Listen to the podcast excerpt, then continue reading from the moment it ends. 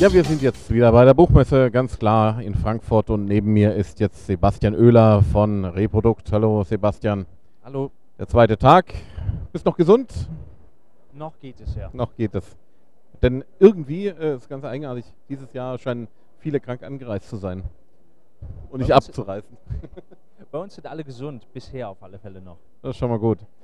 Ähm, ja, wir wollen über, dein, über das Programm von Reprodukt sprechen und ähm, mal ein bisschen reinschauen, was ihr momentan veröffentlicht, äh, was ihr an Highlights mit dabei habt auf der Messe. Und da kannst du natürlich sicher eine Menge dazu sagen. Ja, also im Grunde genommen der Schwerpunkttitel äh, von Guy Delisle, Ratgeber für schlechte Väter, der ist schon vor der Buchmesse ausgeliefert worden. Ist super ein kleines äh, Taschenbuch, 12 Euro, an die 200 Seiten. Eben Guy Delisle, wie man ihn normalerweise nicht kennt, eben nicht in fernen Ländern unterwegs, sondern einfach nur als ja, Vater, der sich des Öfteren im Grunde genommen einen leichten Ausweg äh, mit den Kindern sucht oder sehr unpädagogische Sachen mit den Kindern anstellt. Sehr lustig, sehr zu empfehlen. Jetzt direkt auf die Messe gekommen ist äh, Jim Curious von Matthias Picard. Waren wir sehr froh, dass es äh, geklappt hat. Das ist gestern, also am äh, Buchmesse Donnerstag, ist das per UPS angeliefert worden. Äh, ein wunderschöner 3D-Comic äh, so wie ich das bisher eigentlich noch nicht äh, gesehen habe. Und das ist einer der Titel, die bei uns im Erwachsenen- und im Kinderbuchprogramm angeboten worden sind. Ähm, da wird es dann auch zwei äh, 3D-Brillen dabei geben, damit man sich das Ganze äh, mit seinem Kind anschauen kann. Ich zeige das mal kurz, das ist mit Mikrofon etwas schwierig. Das heißt, das ist natürlich ein Titel, den, den wir jetzt fast schon nicht zeigen können, weil äh, da müssen die Leute ja jetzt eine 3D-Brille äh, sich an, anzieht. Aber man kann es ein bisschen erahnen, ja, das ist eben schön 3D. Da fällt gerade die 3D-Brille raus. Die könnte man ja vor die Kamera halten, die 3D-Brille.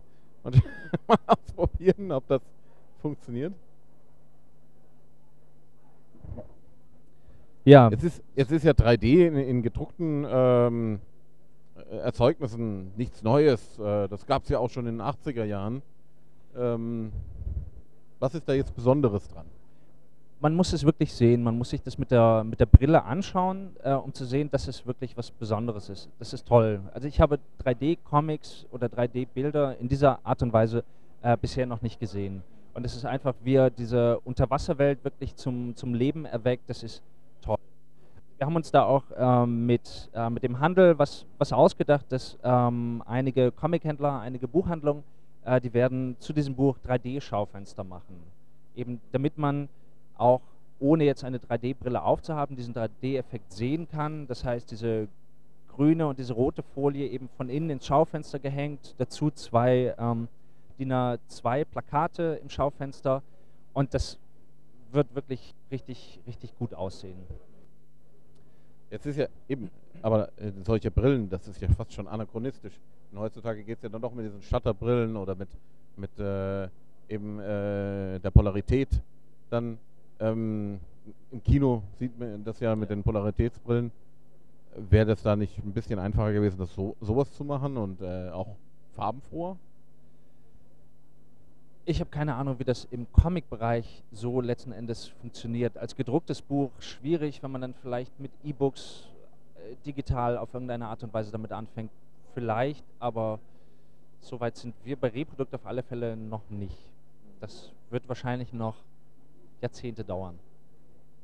Äh, sind wir mal gespannt, äh, wie sich die Technik da weiterentwickelt. Mal gucken, ob es vielleicht irgendwann mal ein iPad mit 3D gibt oder ein Samsung Pad oder wie auch immer. Dann hast du noch was mitgebracht, das ist Schönheit. Ja, das ist der andere Titel, äh, der direkt auf die Messe geliefert worden ist. Der neue Band von äh, Hubert und Kerasquet. Kerasquet ist einigen Leuten vielleicht ein Begriff von äh, dem Band Jenseits, den die zusammen mit Fehlmann gemacht haben oder eben von dieser Serie, wo sie schon mit äh, Hubert zusammengearbeitet haben, Fräulein Rühr mich nicht an. Und das ist jetzt eine ähm, abgeschlossene Geschichte. Aber es, es gibt einen weiteren Band dazu. Nein, das ist, oder? Das haben wir jetzt eigentlich so zum ersten Mal gemacht. Es gibt eine, die ich in der Hand habe, die Vorzugsausgabe, die hat ein anderes Cover. Mhm. Und es ist ein Druck, ein nummerierter Druck beigelegt, der sieht so aus. Und das andere ist dann die Normalausgabe? Genau, das andere ist die Normalausgabe. Und das ist eine sehr, sehr schöne, äh, toll erzählte, ähm, ja, märchenhafte Geschichte über äh, ein junges Mädchen, die, die sich sehr hässlich fühlt, sehr hässlich ist, ähm, die dazu noch in der, in der Küche arbeitet, äh, die ganzen Fische sauber machen muss, äh, dementsprechend noch nach Fisch riecht und die irgendwann von einer Fee einen Wunsch erfüllt bekommt und sie wünscht sich, schön zu sein. Diesen Wunsch kann ihr die Fee aber nicht erfüllen. Ähm, sie kann nur dafür sorgen, dass andere Menschen sie für schön halten. Deshalb auch die Sache, wenn man sich das Cover anschaut, mit einer sehr schönen Frau.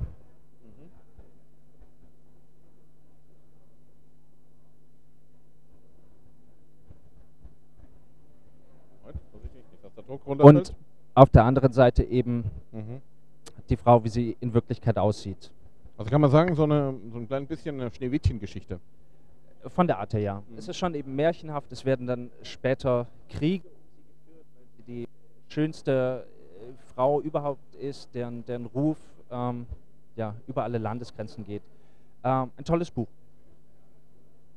Gut. Kann man nur empfehlen. Äh, ihr macht ja doch recht äh, künstlerische Sachen, also nicht unbedingt Mainstream. Ähm, wird das auch weiterhin euer Schwerpunkt sein, dass es eher in die künstlerische Ecke geht? Ich weiß nicht, was, was in Deutschland letzten Endes Mainstream ist. Mainstream ist maximal Asterix oder die lustigen Taschenbücher. Alles, was davon abweicht, ist ja dann im Grunde genommen schon nicht mehr Mainstream. Ähm, ich merke das schon, dass die Autoren von uns immer besser ankommen. Also jemand wie Guy Delisle mit seinen Reiseberichten, Aufzeichnungen aus Jerusalem, ist auf alle Fälle Mainstream. Es sind schon von Aufzeichnungen aus Jerusalem haben wir mittlerweile über 10.000 Stück verkauft. Also das ist auch im Comic-Bereich, im Graphic-Novel-Bereich ziemlich, ziemlich gut. Natürlich sind es zwischendrin auch Bücher, die ähm, ein bisschen sperriger sind, ähm, die eher in diese künstlerische Richtung gehen wir versuchen es einfach ausgewogen zu gestalten. Immer wieder Bücher dabei zu haben, die, die auch ein größeres Potenzial haben, aber eben auch tolle Bücher von interessanten, auch neuen Autoren zu machen. Du hast es angesprochen, Graphic Novels. Ähm, das ist ja ein großes Thema. Vorhin äh, gab es dazu auch noch ein Comic-Frühstück. Ähm, es ist aber ein künstliches Thema. Ähm, warum hat man eigentlich dieses Genre Genre kann man es fast nicht nennen, aber diese Art der Comics fast schon erfunden. Ähm, wozu, warum ist das notwendig geworden? Naja, ähm, im, im Grunde genommen war es so, wir von, von, äh, wir von Reprodukt, wir haben einfach gemerkt, unsere Bücher tun sich im Comichandel auf alle Fälle schwer. Wenn wir selbst auf irgendwelchen Buchfestivals oder anderen Veranstaltungen waren, ähm, haben wir sehr wohl ein Publikum gesehen, die äh, begeistert waren von diesen Büchern, von den Zeichnungen, von der Herangehensweise, ob das Journalisten waren, ob das einfach nur Leser waren. Ähm, und es hat einfach so nicht stattgefunden. Das ging anderen Verlagen wie Edition Moderne oder Avant oder Carlsen, das ging denen auch so. Auch anderen Comiczeichnern, jemand wie äh, Reinhard Kleist zum Beispiel oder wie Flix, ähm, die hatten einfach im, im reinen Comic-Bereich hatten die definitiv Probleme, ihre Sachen einfach so an ein genügend großes Publikum irgendwie zu bekommen. Und dann ist es so, dass mit dem Begriff Comic natürlich auch ähm, Bilder verknüpft sind oder, oder Vorurteile verknüpft sind. Wie ähm, wenn man Comic sagt, denkt man automatisch an Gallier, Enten, Superhelden, lustig, Knollennasen, solche Sachen. Und das ist alles, ähm, das ist alles in Ordnung. Ich meine, die Karl Barks-Geschichten sind, äh, sind großartig. Asterix macht ähm, unglaublich viel Spaß zu lesen.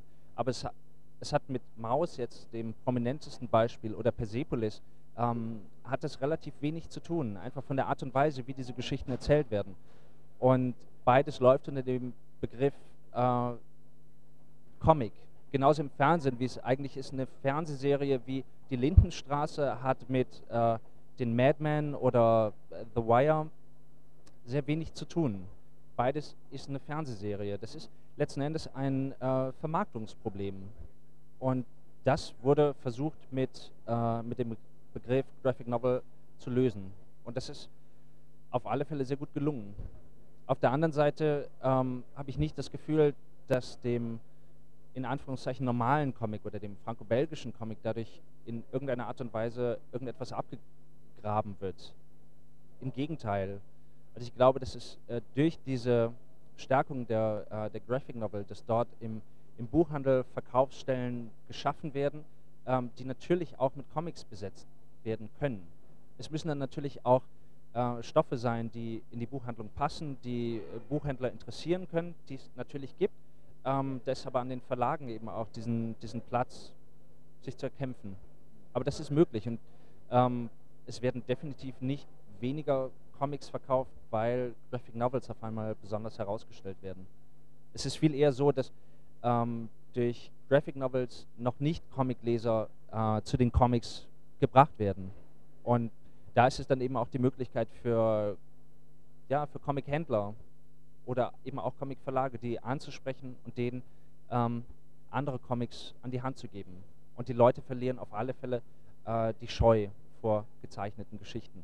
Deshalb finde ich das nach wie vor sehr, sehr gut und nach wie vor immer noch auch sehr nötig. Das ist natürlich wahrscheinlich auch falsch, wenn man jetzt sagt, Graphic Novels sind einfach eine Marketingstrategie. Das entspricht nicht ganz dem, was es nun mal ist. Äh, es ist ja in, im Prinzip auch in gewisser Weise ein, ein, eine inhaltliche Vorgabe. Jetzt wart ihr ähm, ein Vorreiter der Graphic Novels, kann man ruhig sagen, in Deutschland. Und äh, Egmont hat nun auch ein eigenes Label äh, gegründet. Das ist doch irgendwo so eine Bestätigung dessen, dass man richtig gelegen hat vor ein paar Jahren. Auf der einen Seite ja, auf der anderen Seite bringt einem sowas natürlich äh, nicht viel, bringt einem sowas natürlich nicht viel, äh, dann vor Jahren richtig gelegen äh, zu haben damit. Ähm, es ist einfach schön zu sehen, dass sich deutlich mehr Leute mittlerweile für Graphic Novels interessieren. Ähm, neben Egmont sind es natürlich auch weitere Verlage, die anfangen, Graphic Novels in ihr Programm aufzunehmen. Was letzten Endes bei rauskommt, muss man sehen. Also man muss im Graphic Novel Markt auf alle Fälle auch schon schauen, wie sich das letzten Endes verkauft. Und man muss hart dafür arbeiten. Das glaube ich gern.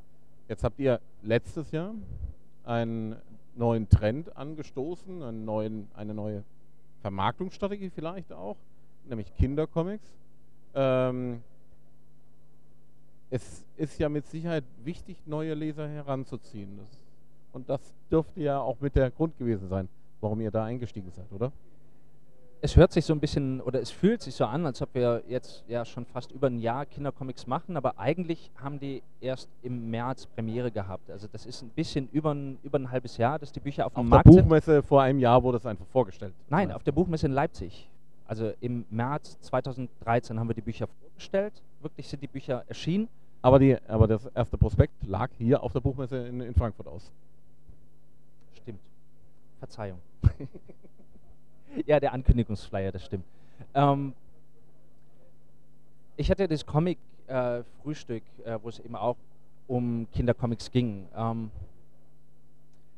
ich glaube, auf der einen Seite geht es uns gar nicht mal so sehr, Kinder an, an Comics ranzuführen. Natürlich ist es eine schöne Sache, ähm, weil Comics eine schöne Sache sind, aber wir machen das hauptsächlich, hauptsächlich weil ähm, die Kindercomics an sich einfach toll sind. Es macht unglaublich viel Spaß, ähm, Kindern dabei zuzuschauen, wie sie, äh, wie sie sich einen Comic ähm, nehmen, wie sie den alleine dann lesen können. Wenn man so einen wortlosen Comic ein, zweimal mit denen äh, durchgelesen hat, in Anführungszeichen, also erklärt hat, was äh, in den einzelnen Bildern passiert und dann sieht, wie, sich, äh, wie die sich das mit drei, vier Jahren selbstständig erschließen, äh, diese Freude, die die auch bei haben, diesen Spaß, ähm, das ist an sich schon unglaublich toll natürlich ist es so, dass die über diese Kindercomics auch einfach so eine äh, vielleicht auch ja, Vorliebe für Comics einfach so entwickeln oder behalten.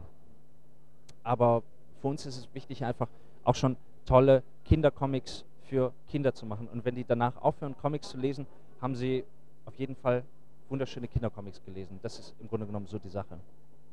Das andere hört sich so ein bisschen, finde ich immer an, wie wie der Drogenhändler, der versucht, sich die, die Kunden ranzuziehen. Nein, also Drogenhändler noch nicht. Nein, nein. Aber es ist schon wichtig, auch einen Nachwuchs zu haben.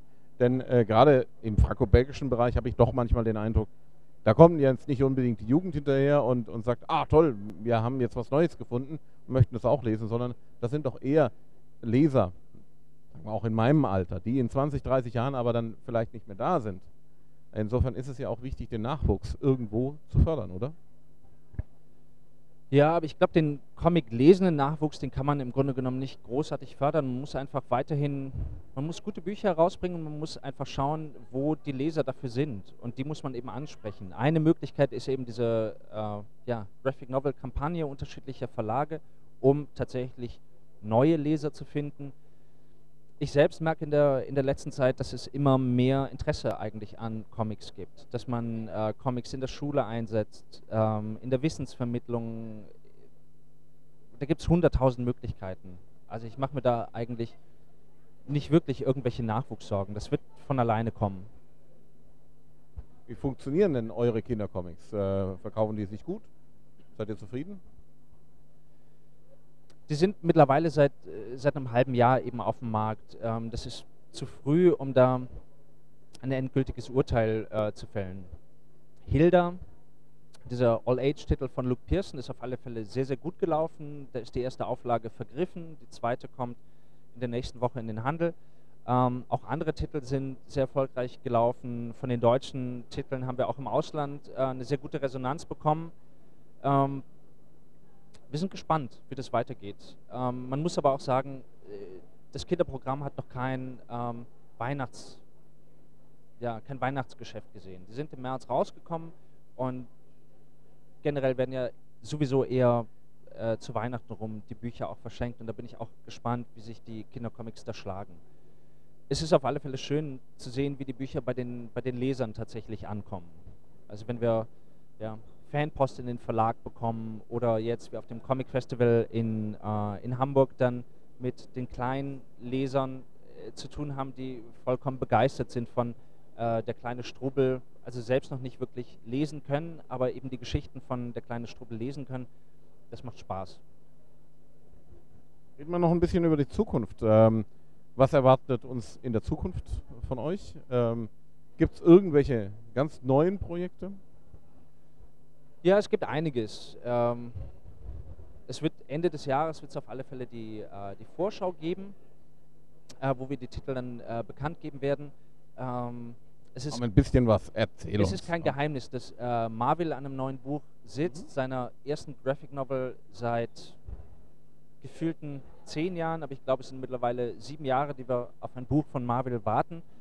Und da bin ich wirklich sehr, sehr gespannt. Das wird ähm, 270 Seiten haben, Kinderland heißen, ähm, das erste Mal nicht autobiografisch sein und das wird klasse. Immerhin einen Titel hast du mal verraten. ja, man muss einfach mal versuchen, die Würmer aus der Nase zu ziehen. So einfach ist es.